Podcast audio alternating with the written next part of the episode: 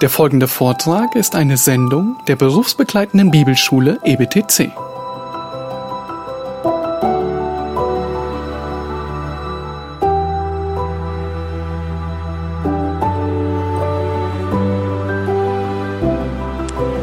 Ja, dann äh, wollen wir fortfahren im Kapitel 33, Gottes zweite Art zu reden durch Leiden. Ich habe vor vielen Jahren einmal mir einen Band, einen Folioband besorgt. Also Folio ist eine Buchgröße, einen Folioband in Faximile. Also es war ein älterer Band gedruckt, irgendwann einmal im 17. Äh, Jahrhundert, Englisch. Aber gut, das Englisch des 17. Jahrhunderts ist auch orthografisch das jetzige, also problemlos zu lesen. Und zwar Predigten von Johannes Calvin über Hiob. Ich lese nicht gern Predigten. Irgendeinen Grund. Predigten lesen, finde ich, ja, gute Auslegungen, gut, und Predigten hören ist etwas anderes, aber lesen.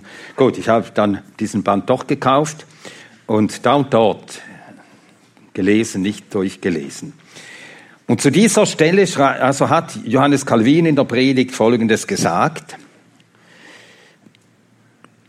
Zum Vers 19, wo es heißt, er wird gezüchtigt mit Schmerzen auf seinen Lager, mit beständigen Kampf in seinen Gebeinen. Gezüchtigt, Schmerz, beständig. Ja. Muss man sich einmal vor Augen halten. Ja, und hat er dazu in dieser Predigt gesagt, er hat ja immer drei Stenografen. Die haben mitgeschrieben, dann hat man abgeglichen miteinander und darum konnte man Predigten äh, auch tatsächlich, also verbatim, konnte man dann äh, äh, gedruckt. Also Gott muss uns mit Gewalt von unseren törichten Anschlägen zurückhalten. Warnte uns Gott lediglich zurückhaltend zu sein und nicht wild drauf loszustürzen, würde es nicht genügen. Denn im Menschen ist eine törichte Kühnheit, die durch nichts gehemmt werden kann als durch große Kraft. Ebenso wie der Mensch, ebenso wie der Mensch ein wildes Tier an Ketten legen muss. Gott muss daher so handeln, wie in diesem Text gezeigt wird. Das heißt, der Mensch wird von seinem eigenen Lauf nie umkehren, wenn ihn Gott nicht mit harten Schlägen erniedrigt. Was ist die Ursache dafür? Der Stolz. Bevor daher der Stolz, der in der Natur des Menschen haust, niedergerungen und unter die Füße gebracht worden ist, wird sich der Mensch wie ein wildes Tier beständig dahin und dorthin werfen. So wollen wir uns denn gut merken, dass das Erste und Wichtigste, das wir in unserer Drangsal tun müssen, dies ist. Wir müssen lernen, uns zu demütigen. Gott besorgt unsere Wohlfahrt, indem er uns demütigt. Das ist ein Satz, den man sich merken sollte. Gott besorgt unsere Wohlfahrt, indem er uns demütigt. Das ist eben Gottes zweite Art zu reden. Und dann können wir sagen, eine dritte Art zu reden, von Vers 23 an, wenn es einen Gesandten gibt. Es kommt also ein Ausleger, ein Gesandter, der dem Menschen das erklären kann, sein Ergehen. Und was Gott mit ihm vorhat. Und Gott verwendet ja Menschen, um andere Menschen zu lehren, die Wahrheiten Gottes wenn es einen Gesandten gibt, einen Ausleger, und da steht hier einen aus tausend. Das ist ein auffälliger Ausdruck. Der findet sich nämlich wieder in Prediger 7, Vers 28. Prediger 7, Vers 28.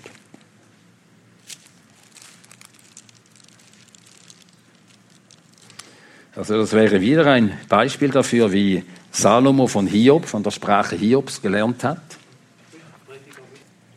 7, Vers 28.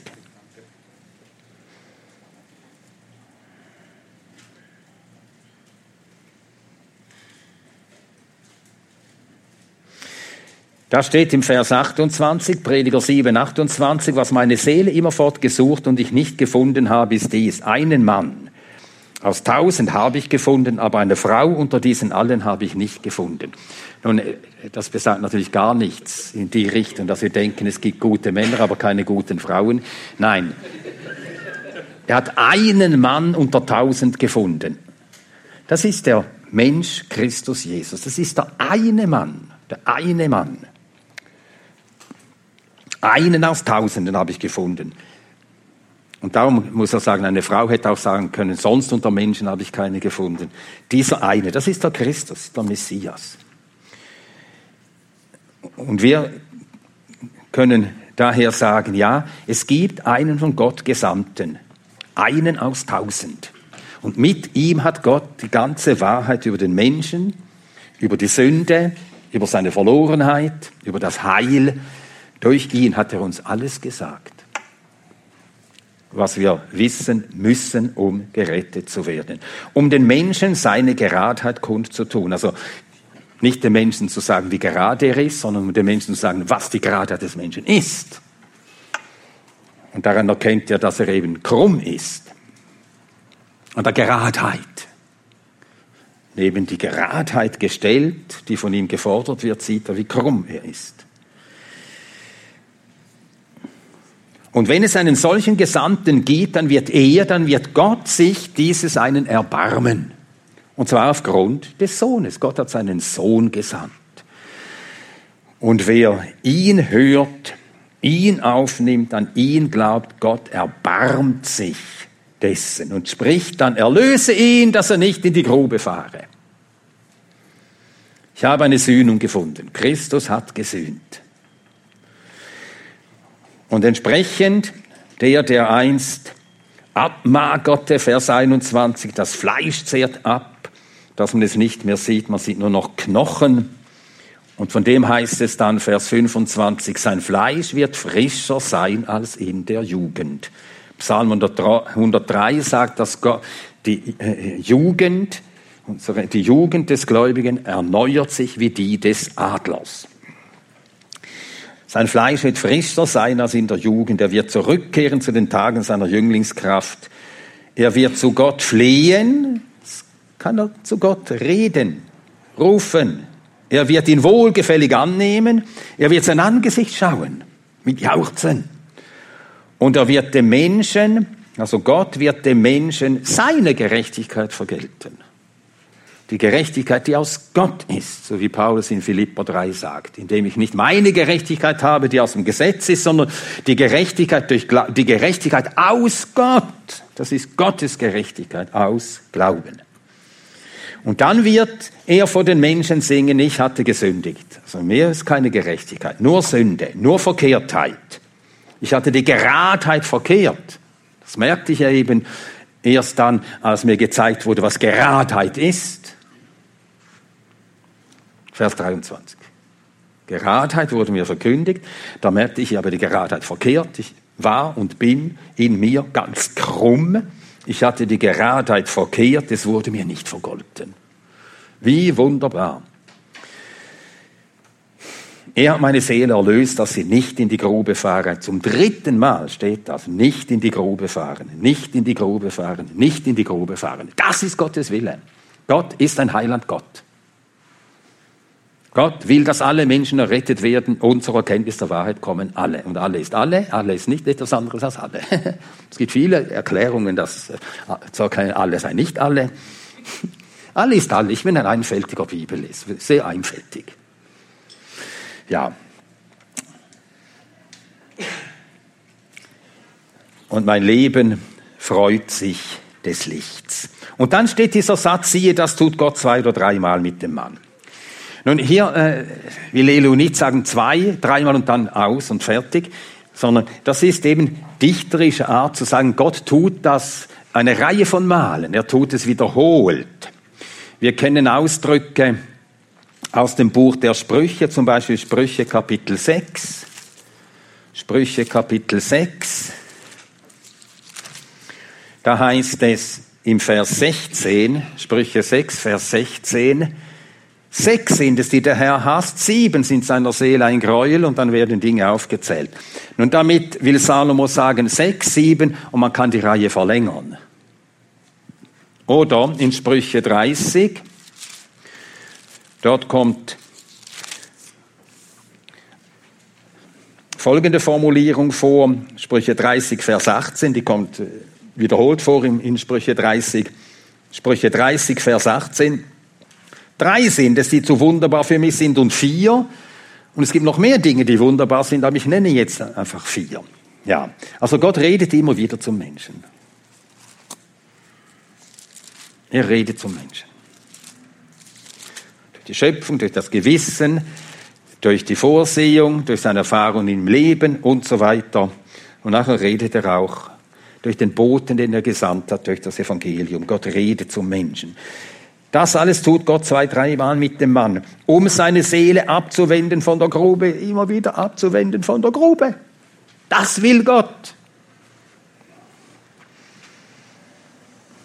Dass sie erleuchtet werde vom Licht des Lebens. Ja.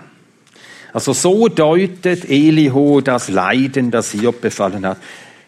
Gott ist dran, dich zu lehren. Und er will dich abwenden und zurückhalten von Irrtum, von Einbildung, auch von Stolz. Nun, Hiob fürchtete Gott, er mied das Böse, er war ein Gerechter, aber seine Gerechtigkeit war ihm noch ein bisschen zu wichtig. Und so wollte Gott ihn lehren durch diese Not, weil er ihm Besseres und Höheres geben wollte. Alles er besaß, Besseres und Höheres, alles er sich hätte denken können. Dann Kapitel 34. In diesem Kapitel ist die Hauptaussage die, Gott ist gerecht. Das ist Elihus zweite Rede. Das ist die Hauptaussage. Gott ist gerecht. Gott ist gerecht. Ich habe diese zweite Rede äh, folgendermaßen gegliedert. Erstens Elihus Aufruf an Hiob und seine drei Freunde. Also auch die Freunde hören die ganze Zeit zu. Das sind die Verse 1 bis 4. Elihus Aufruf an Hiob und an seine drei Freunde. Verse 1 bis 4. Dann zweitens, Elihu weist Hiobs Worte zurück. Wieder. Zitiert ihn, du hast das gesagt und er weist das zurück. Denn das war die Sünde Hiobs, seine Worte. Elihu weist Hiobs Worte zurück die Verse 5 bis 9. Dann drittens, Gott regiert in vollkommener Gerechtigkeit. Verse 10 bis 12. Gott regiert in vollkommener Gerechtigkeit. Viertens, Gott tut uns Gutes, ohne dass er es uns schuldet. Verse 13 bis 15. Gott tut uns Gutes, ohne dass er es uns schuldet. Verse 13 bis 15. Dann fünftens, Gott regiert mit vollkommenem Wissen, Verse 16 bis 30. Gott regiert mit vollkommenem Wissen, das heißt, er weiß, was er tut. Er hat immer seine Absichten, die er verfolgt.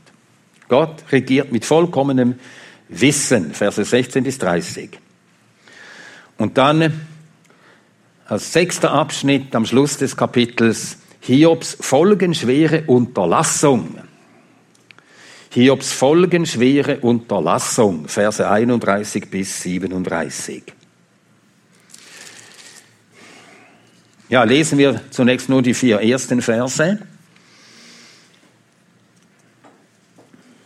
Elihus Aufruf an Hiob und an seine drei Freunde. Elihu hob wieder an und sprach, hört, ihr Weisen, meine Worte und ihr Kundigen, gebt mir Gehör, denn das Ohr prüft die Worte, wie der Gaumen die Speise kostet. Erwählen wir für uns, was recht ist, erkennen wir unter uns, was gut ist.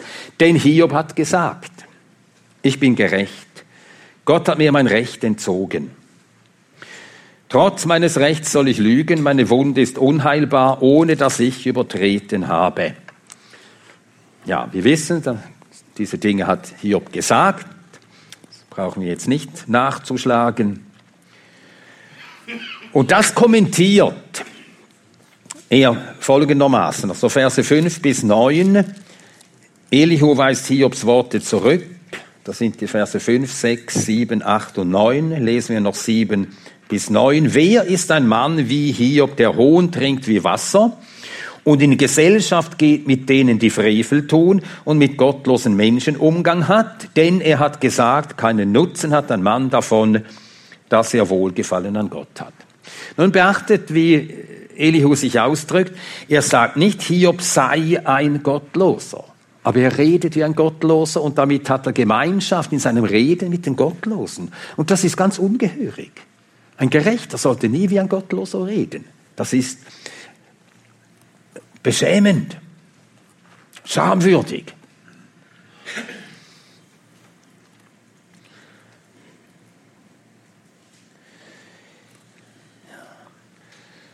Und er hat wirklich gesagt, keinen Nutzen hat ein Mann davon, dass er Wohlgefallen an Gott hat. Das sollen wir jetzt doch noch aufschlagen, diese Stelle, wo das deutlich wird, Kapitel 9, 29.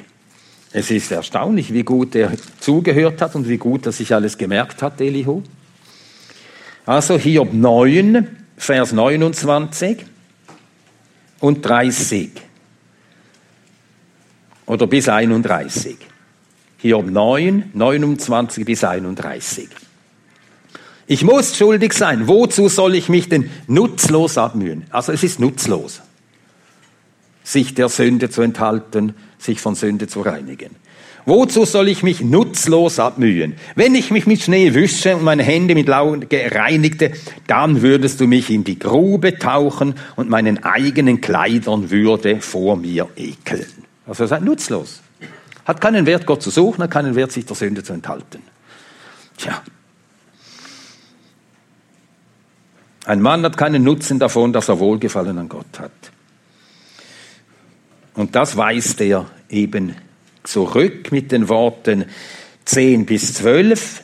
Gott regiert in vollkommener Gerechtigkeit. Erstens das. Darum hört mir zu, ihr Männer von Verstand, fern sei von Gott Gottlosigkeit und der Allmächtige von Unrecht sondern des Menschen tun vergilt er ihm und nach jemandes Weg lässt er ihn finden. Ja wirklich, Gott handelt nicht gottlos und der Allmächtige beugt nicht das Recht. Ja. Und mit deinen Worten also, das war nicht direkt so gesagt, äh, dass äh, Gott das Recht gebeugt habe, aber es kommt darauf heraus. Wenn Hiob sagt, es nützt nichts, sich der Sünde zu enthalten. Gott handelt sowieso, wie er will. Dann äh, sagt er unausgesprochen, es ist ihm nicht gerecht,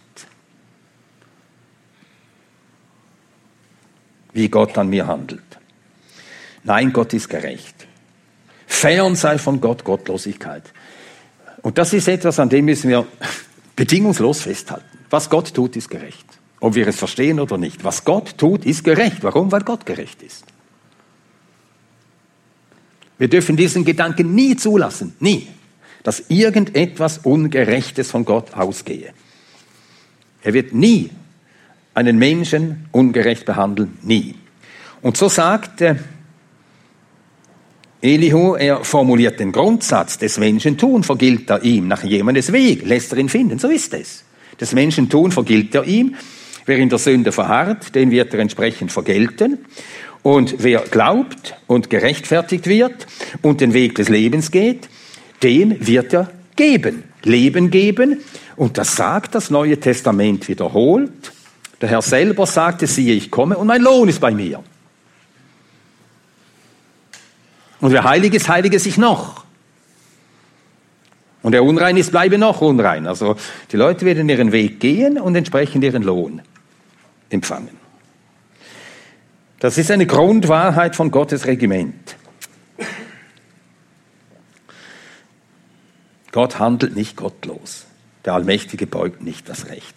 Und dann die Verse 13 bis 15. Wer hat ihm die Erde anvertraut? Wer hat den ganzen Erdkreis gegründet? Wenn er sein Herz nur auf sich selbst richtete, seinen Geist und seinen Odem an sich zurückzöge, würde alles Fleisch insgesamt verscheiden und der Mensch zum Staub zurückkehren. Und das habe ich eben so überschrieben. Gott tut uns Gutes, ohne dass er es uns schuldet.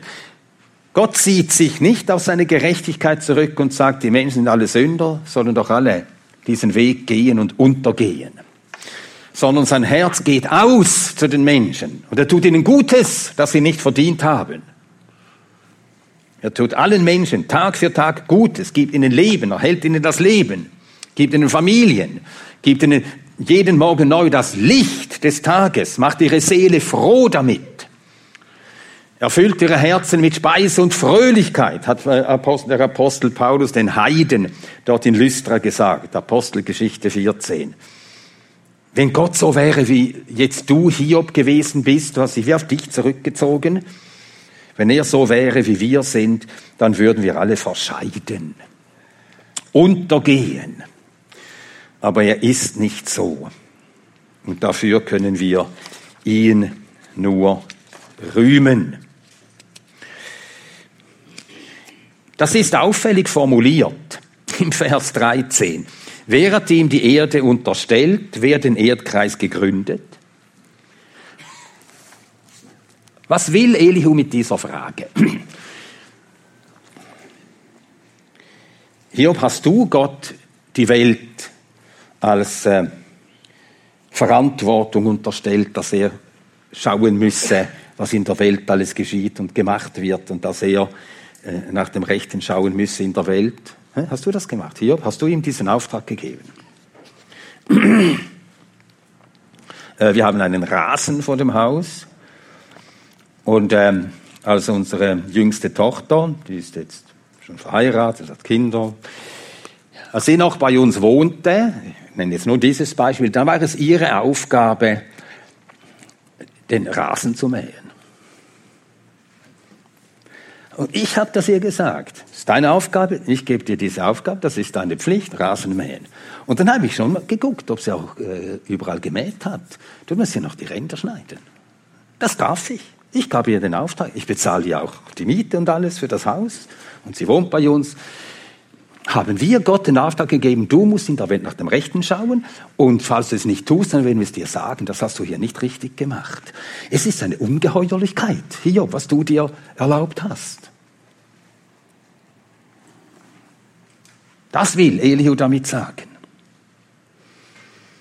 Wer hat den ganzen Erdkreis gegründet? Er hat es gemacht. Wer hat ihm die Erde anvertraut? Niemand. Er hat sie erschaffen nach seinem Willen und er trägt sie nach seinem Willen und in seiner Macht. Und er, weil er der Erhalter, der Erschaffer aller Dinge ist, er hat das Recht mit dem Mein, mit dem Seinen zu tun, wie, wie es ihm gefällt. Wir können ihm keine Vorschriften machen. Das geht einfach nicht. Das darf man einfach nicht.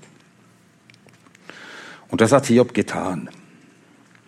Nicht direkt, aber es kommt auf das, es läuft auf das hinaus.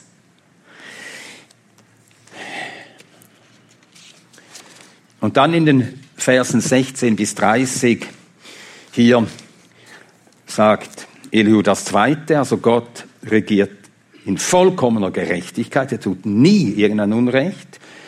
Und es ist nicht so, wie manche denken, wenn Gott gerecht ist, muss er so und so handeln. Das denken ja viele. Ja, das wäre ungerecht. Wenn Gott das ist, ist es nicht gerecht, sagen wir. Wir messen Gott an unserem Gerechtigkeitsverständnis. Große Torheit. Sondern es ist umgekehrt. Was Gott tut, ist gerecht. Auch wenn wir es ungerecht finden. Und viele Gläubige finden Dinge, die Gott tut, ungerecht. Paulus spricht davon in Römerbrief Kapitel 9. Gott hat Jakob vor Esau erwählt und sagen Leute, ungerecht. Und Paulus fragt, ja, ist Ungerechtigkeit bei Gott? Auf keinen Fall. Aber das ist eben, der natürliche Mensch, er bäumt sich dagegen auf, dass eben Gott Recht setzt und nicht wir. Und zudem handelt er mit vollkommenem Wissen, er weiß, was er tut. Wir wissen häufig nicht, was wir tun. Und wir tun manchmal Dinge aufs Geratewohl, wir tun Dinge, wo wir gar nicht wissen, warum habe ich das jetzt gemacht. Gott weiß, was er tut. Immer. Und alles hat seinen Platz in Gottes Heilsökonomie. Alles. Seinen Platz, seine Bedeutung, sein Gewicht. Er regiert mit vollkommenem Wissen. Und wir können jetzt nicht auf alle Verse eingehen. Äh, ich will nur die entsprechenden äh, Sätze lesen aus diesem Abschnitt. Vers 21, seine Augen sind auf die Wege des Menschen gerichtet. Äh, wir hätten den Text mindestens lesen sollen. Ja, das müssen wir dann nachher nachholen. Aber ich verweise jetzt auf die entsprechenden Verse. Da steht, denn seine Augen sind auf die Wege des Menschen gerichtet. Er sieht alle seine Schritte. Da ist keine Finsternis und kein Todesschatten, dass sich darin verbergen könnten, die Frevel tun. Also er sieht alles, er weiß alles. Er braucht nicht lange auf einen Menschen Acht zu geben, damit er vor Gott ins Gericht komme. Er muss nicht lange Untersuchungen anstellen wie wir und Indizien sammeln, wie in einem Indizienprozess und nachher zu einem Urteil kommen. Aufgrund von Indizien muss er nicht. Er zerschmettert gewaltige ohne Untersuchung, er muss nicht lange untersuchen, er kennt die von Geburt an, jeden Tag, jeden Schritt, jede Handlung, jeden Gedanken. Er regiert mit vollkommenem Wissen und in vollkommener Gerechtigkeit. Und darum müssen wir Gott nie informieren. Wir müssen Gott nicht sagen, da siehst du denn nicht, wie ich leide. Müssen wir ihn unterrichten davon, wie es uns geht, was unsere Umstände sind. Und hier meinte er, müsse das tun. Vers 25, er kennt ihre Handlungen und kehrt sie darum um über Nacht. Er kennt sie, kennt uns, weiß alles, er regiert mit vollkommenem Wissen.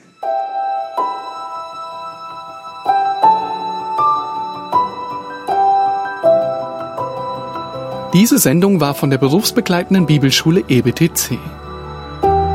Unser Ziel ist, Jünger fürs Leben zuzurüsten, um der Gemeinde Christi zu dienen.